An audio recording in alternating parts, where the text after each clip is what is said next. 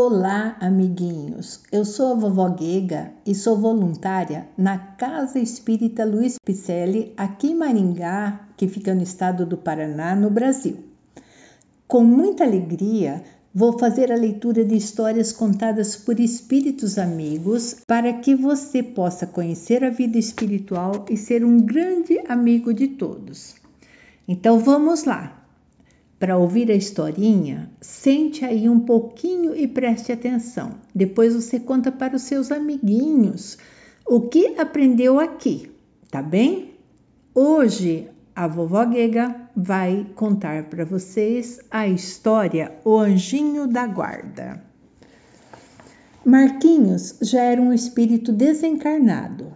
Sabem o que isso significa? Quer dizer que Marquinhos já não tinha mais o corpo de carne e osso. Despira o corpo físico como uma roupa que não serve mais e partira para o mundo espiritual, do lado de lá da vida.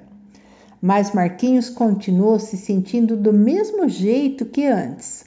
Sentia-se vivo e amava a família que tivera de deixar na terra, os amiguinhos, a escola e as brincadeiras e tão bem se conduziu no plano espiritual, realizando as tarefas que lhe foram entregues, que recebeu de sua mentora, uma tia muito bonita e boazinha, uma missão muito importante.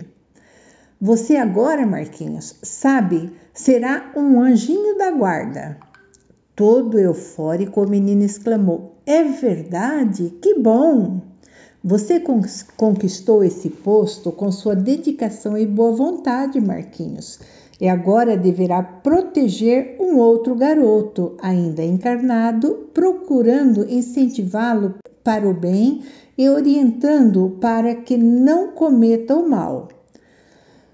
Todo feliz, Marquinhos transformou-se então num anjo da guarda, sem asas e sem camisolão, mas um anjinho protetor. Partiu com a tia com destino à casa do garoto e pouco tempo depois chegaram numa pequena cidade do interior. Entraram numa residência pequena e agradável e na copa logo depararam com um garoto de oito anos de idade, sentado à mesa de refeições junto com seus pais e mais dois irmãos menores. A tia mentora apontou o menino dizendo: é esse garoto, Marquinhos. Chama-se Marcelo. Antes de ir embora, deixando Marquinhos entregue a sua tarefa, a tia despediu-se. Boa sorte, Marquinhos. Que Deus o proteja. Voltarei dentro de uma semana para saber como está se saindo na nova tarefa. Se precisar de alguma coisa, chame através do pensamento e estarei aqui num instante. Todo animado, Marquinhos dispôs-se a acompanhar o Marcelo rumo à escola, pensando: Isso vai ser fácil. Que dificuldades poderá apresentar esse serviço?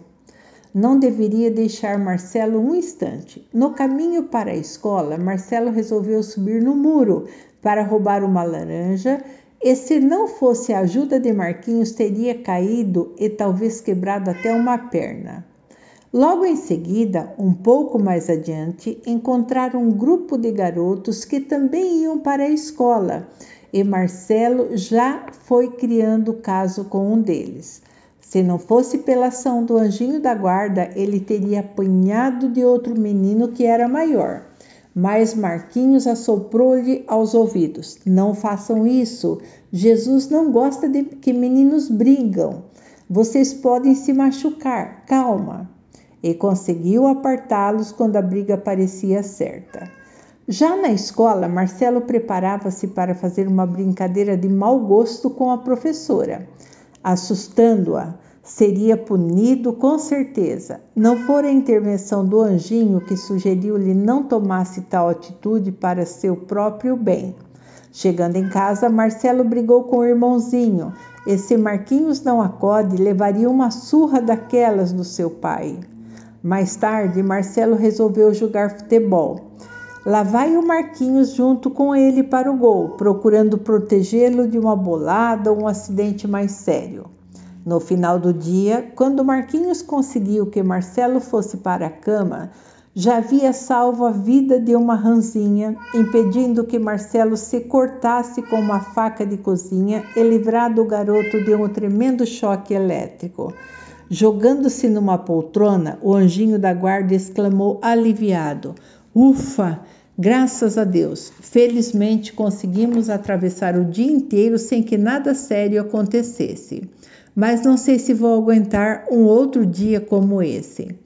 Estava assim pensativo quando viu a tia mentora que chegara de mansinho que ele nem percebera. Com um sorriso, ela perguntou: Como passou o dia, Marquinho? Com cara de quem já, já sabe a resposta. Ah, tia, eu não aguento mais. Estou exausto. Esse menino é terrível. Com carinho, a mentora colocou a mão nos cabelos dele, exclamando: Viu como é difícil ser anjo da guarda de alguém? Você também já foi assim arteiro, lembra-se? Agora você já aprendeu que não deve fazer coisas mal feitas, machucar outras pessoas, maltratar os animaizinhos, etc. Mas só o tempo e o aprendizado fizeram isso. É verdade, concordou Marquinhos, lembrando-se como tinha sido o garoto levado. É preciso ter muita paciência, boa vontade e determinação. As pessoas precisam aprender, mas só o tempo poderá modificá-las realmente. Por isso, o trabalho de ajudar alguém é tão difícil. Temos de soprar-lhes ideias mais sadias, incentivá-los ao bem, ao trabalho, ao perdão, à paz mas somente elas próprias poderão tomar as atitudes e mudar de comportamento conforme sua própria vontade, pois não podemos interferir em suas vidas, entendeu? Entendi. Quer desistir da tarefa? Marquinhos pensou bem e respondeu decidido: Não, vou continuar e que Deus me ajude. Essa historinha que nós acabamos de ler, ela fala de um espírito protetor. O espírito protetor é aquele anjinho da guarda que fica ao nosso lado o dia todo, nos livrando dos perigos, é, falando no nosso ouvido que nós não devemos fazer coisas erradas. Então, o dia inteirinho, o nosso anjinho da guarda está no nosso lado. Então, nós vimos aqui na historinha que o Marquinhos foi livrando o Marcelo de várias artes e perigos que ele estava correndo naquele dia. E você? Você tem dado muito trabalho para o seu anjinho da guarda? Para um pouco, reflita, pensa um pouquinho se você está fazendo muita arte, está desobedecendo a mamãe ou está desobedecendo lá na escola a professora, não cumprindo direitinho as suas tarefas. Você viu que o Marquinhos ficou exausto de ajudar o Marcelo? Será que você também está deixando o teu anjinho da guarda exausto? Pensa nisso e depois você conta para vovó Guega, tá ok? Espero que vocês tenham gostado dessa historinha.